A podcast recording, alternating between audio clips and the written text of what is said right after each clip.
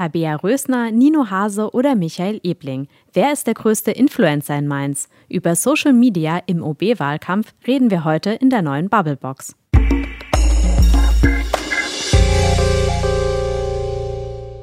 Frederik. Maike. Sag mal, welchen OB-Kandidaten von Mainz folgst du auf Social Media? Lass mich kurz überlegen. Keinem. Und du? Ich auch nicht. Aha. Warum nee. nicht? Ähm, ich denke, bisher ist es mir einfach nicht über den Weg gelaufen. Also es wurde mir weder vorgeschlagen, noch ähm, ist mir jetzt irgendein äh, total wichtiger Post mit einer riesen Reichweite untergekommen, ich dass verstehe. ich dann dachte, wow, jetzt klicke ich da drauf und folge dem Herrn Ebling oder der Frau Rössner. Mir wird bei Facebook re regelmäßig Nino Hase vorgeschlagen. Ich sollte ihm doch jetzt mal folgen. Ja, dann tu das mal endlich. Nee, weil Facebook ist für mich gar nicht so politisch. Ja? Also ich in meiner persönlichen Nutzung zumindest nicht. Ähm, ja, aber ich denke, man kann es eigentlich sehr gut politisch nutzen, weil die Leute dort eigentlich auch relativ diskussionsbereit sind. Im Gegensatz vielleicht zu Instagram, was eher so die schöne Welt ist. Mhm. Aber, aber, Twitter ist dann genau. wieder total politisch. Ja. Mensch, wie wichtig ist eigentlich Social Media im Wahlkampf, in der Kommunalpolitik? Mainz wählt am 27. Oktober einen neuen Oberbürgermeister. Und da spielt das Internet natürlich eine Rolle. Darüber reden wir heute in der Bubblebox. Aber jetzt, Maike, lesen wir mal keine Facebook-Kommentare vor, sondern wir gucken ja. einfach mal, was die drei großen Mainzer OB-Kandidaten, genau. Michael Ebling, Tabea Rössner und Nino Hase, so bei Twitter von sich geben.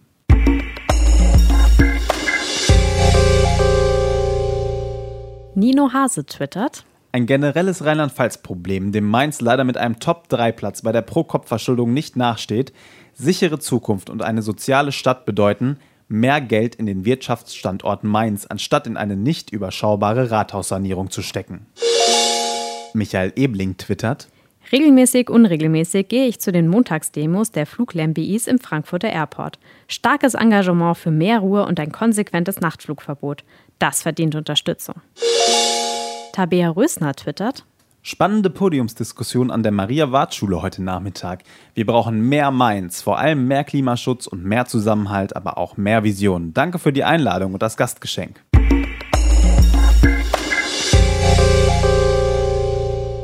Das waren die Tweets von Tabea Rösner, Michael Ebling und Nino Hase. Ja, allerdings sind die ja nicht nur auf Twitter unterwegs, sondern auch auf Instagram und Facebook. Oh ja. Und ähm, genau, und dort ähm, präsentieren sie nicht, gar nicht mal unbedingt nur politische Inhalte, sondern präsentieren sich vor allem auch selbst. Und wie sie so in Mainz unterwegs sind, auch gerne mal auf dem Weinmarkt oder in der Sonne sitzend oder was auch immer. Meinst du, wenn sie dann am 27. Ja. Oktober als neuer oder alter Oberbürgermeister ins Rathaus eingezogen sind, machen sie erstmal ein Selfie vorm Schreibtisch? Ich hoffe es. Also. Du würdest es machen. ja, natürlich. natürlich. Nein, Quatsch. Ähm, ich habe tatsächlich noch nie ein Selfie gepostet. Ah. Ähm, allerdings ähm, denke ich, das würde dann schon passen, oder? Auf jeden Fall. Aber eigentlich sollte man ja meinen, es geht bei so einer OB-Wahl auch um Inhalte. Auch im Internet, auch auf Social-Media-Kanälen, oder? Sollte eigentlich. Gerade Sollte. wenn es um Politiker geht, finde ich. Und um welche Inhalte es vor der Mainzer Oberbürgermeisterwahl geht, das schauen wir uns bei der AZ im Moment mal so ein bisschen genauer an. Deshalb reden wir heute in der Bubblebox auch über den Social Media Wahlkampf. Und wir haben eine richtig tiefgehende Analyse gestaltet. Hier bei der AZ mit ein paar Partnern, die grafisch hübsch, aufbereitet wird. Und einer, der da ganz tief drin steckt, das ist unser Entwicklungsredakteur Mario Geisenhans-Lüke. Und der erzählt uns jetzt mal, was da eigentlich hintersteckt.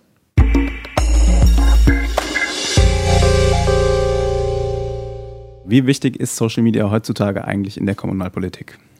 Das ist eine gute Frage. Ich tue mich ein bisschen schwer damit, sie äh, wirklich allumfassend zu beantworten, weil ich glaube, dass es ganz, ganz stark auf die Zielgruppe ankommt ich glaube, dass das ein echt relevanter Teil ist, nicht nur so vom Wahlkampf, sondern von der gesamten Kommunalpolitik, weil es äh, vor allen Dingen in den, in den unteren Altersklassen, sage ich mal, die aber auch schon wählen dürfen, äh, Menschen gibt, äh, die sich vor allen Dingen auf Social Media organisieren ähm, und auch auf Social Media informieren. Und deswegen glaube ich, dass es wirklich dort zentral wichtig ist. Ich habe aber auch mehrere Interviews mit Experten zu dem Thema gelesen, die ganz klar sagen, es gibt noch ganz, ganz viele, für die das tatsächlich keine Rolle spielt, wo die politische Meinungsbildung vor allen Dingen im Kommunalen nicht auf Social Media stattfindet, sondern ganz klassisch äh, durch Wahlplakate, durch die gedruckte Tageszeitung, durch äh, Wahlkampfveranstaltungen äh, jeglicher Art, Podiumsdiskussionen und so. Das heißt, ich glaube, das ist ein sehr relevanter Teil, den wir auch auf dem Schirm haben, aber ich glaube, man sollte jetzt nicht ähm, das mit der, keine Ahnung, zum Beispiel mit der amerikanischen Präsidentschaftswahl vergleichen und das total, äh, totalen Hype drin sehen und sagen, Social Media Wahlkampf ist alles. Du hast gesagt, wir haben es auf dem Schirm. Wir analysieren nämlich vor der OB-Wahl hier in Mainz mal so ein bisschen, was eigentlich los ist, was Nino Hase, Michael Ebling und Tabea Rösner so von sich geben und wie vor allen Dingen darauf reagiert wird. Was machen wir da genau? Genau, wir haben uns das äh, in diesem Jahr erstmalig, das ist relativ, relativ einmaliges und auch für unsere Verhältnisse ein relativ großes Projekt, haben wir uns halt überlegt, ähm, dass wenn der kommunale OB-Wahlkampf, und um den geht es jetzt bei diesem äh, Projekt konkret, wenn der immer professioneller wird, und das ist bei den drei genannten Kandidaten, die ja nun mal so die aussichtsreichsten, äh, aussichtsreichsten Kandidatinnen und Kandidaten sind, die drei, bei denen ist es der Fall, die sind da sehr professionell aufgestellt, die sind auf allen Kanälen unterwegs, und dann haben wir uns im Prinzip zusammen mit der Lokalredaktion überlegt, dass es unsere journalistische Pflicht ist, dass wir dann dort auch professionell ein Auge drauf werfen, und das ist halt anders als früher so einfach nicht möglich, indem man einfach selber verfolgt, was da passiert, weil wie soll man als, als normaler Journalist irgendwie, keine Ahnung, 6, 10, 15, 20.000 Kommentare und noch mehr und verschiedene Kanäle auf dem, auf dem Schirm behalten. Und deswegen arbeiten wir da zusammen mit einer Agentur aus Mainz, die heißt Emresult. Die sind ähm, tatsächlich professionell ähm, darauf spezialisiert, Social-Media-Analysen zu betreiben. Ist auch nicht das erste Mal, dass wir mit denen zusammenarbeiten. Und mit denen sowie einem Startup aus Wien, die für uns sich um die ganze Visualisierung dieser Daten kümmern. Mit denen haben wir quasi ein gemeinschaftliches Projekt aufgesetzt, wo es darum geht, diesen ganzen Social Media Wahlkampf und wie die Leute, also die User in dem Fall darauf reagieren, dass sich mal datenbasiert, also sowohl qualitativ als auch quantitativ mal anzugucken. Mhm. Dann nehmen wir uns mal mit rein. Was sehen wir denn da so? Gib uns mal ein paar Beispiele.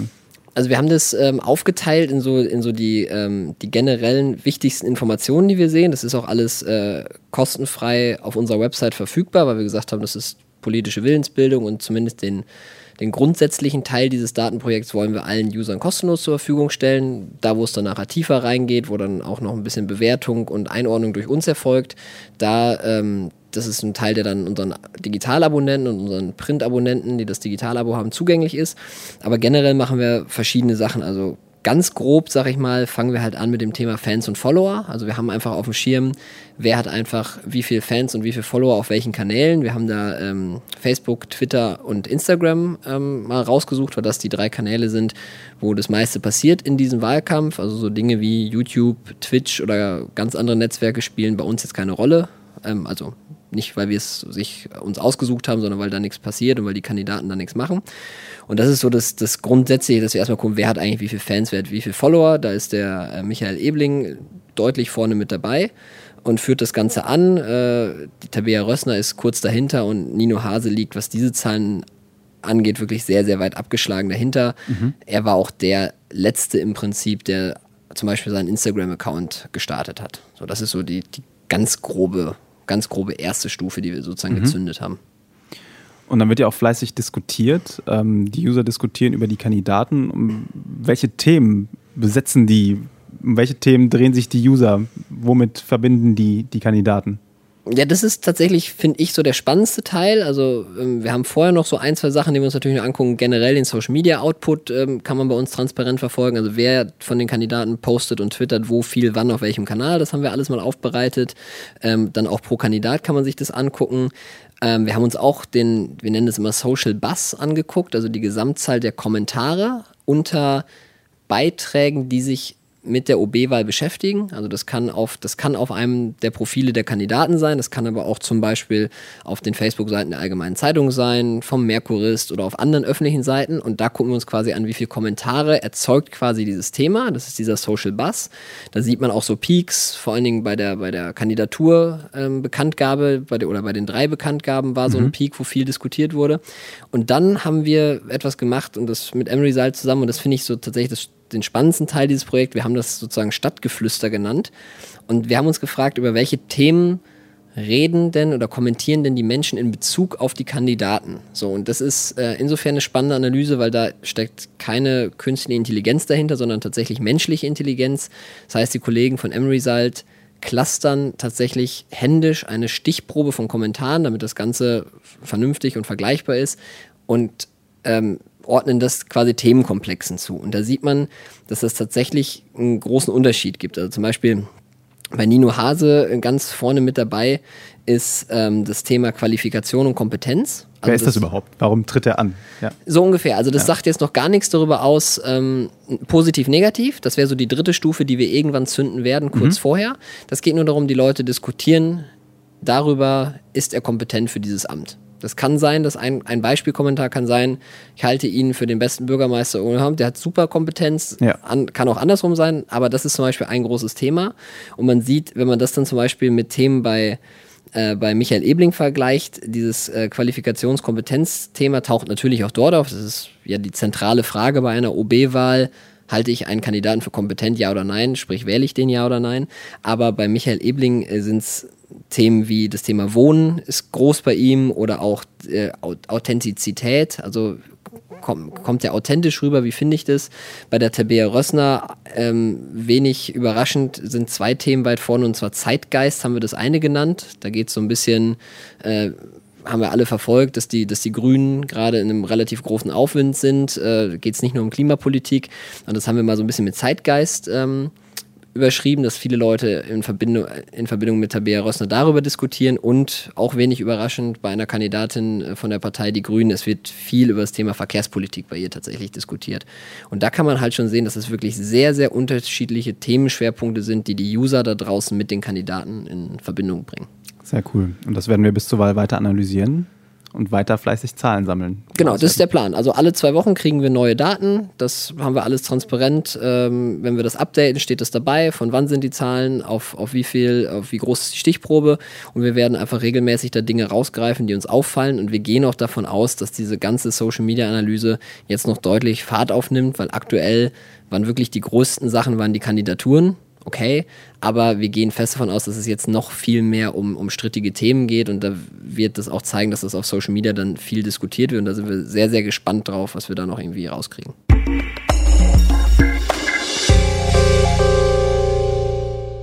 Mario Geisenhans-Lüke war das, unser Entwicklungsredakteur hier bei der AZ und bei der VRM und hat uns so ein bisschen erzählt, was wir eigentlich analysieren im Web vor der Wahl, ne? Genau, um strittige Themen soll es gehen. Aha. Allerdings ganz ehrlich, bisher vermisse ich die ziemlich. Ja. Also gerade auf den Social Media äh, Kanälen der Kandidaten. Warum? Weil sie einfach kaum vorhanden sind. ja, das stimmt. Also, also, auf Twitter ist es vielleicht noch am politischsten und ähm, ich habe festgestellt, auf einem Facebook-Profil von Tabea Rösner liest man auch eher mal was Politisches, aber auf den anderen.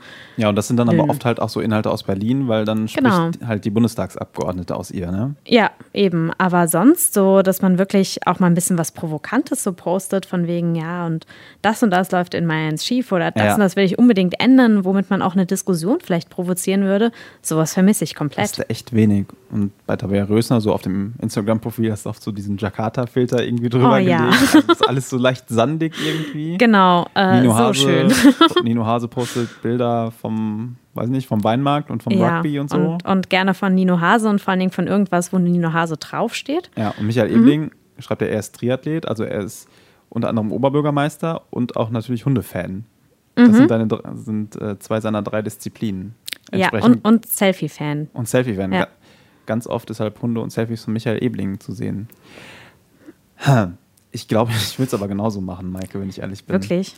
Ja, das Problem ist, glaube ich, so eine OB-Wahl, vielleicht ist es auch gar kein Problem, so eine OB-Wahl ist ja immer eine Personenwahl. Mhm. Also würde ich doch mich irgendwie hübsch inszenieren und zeigen, was für ein Mensch ich bin und hoffen, dass ich mir so auch die eine oder andere Stimme angel.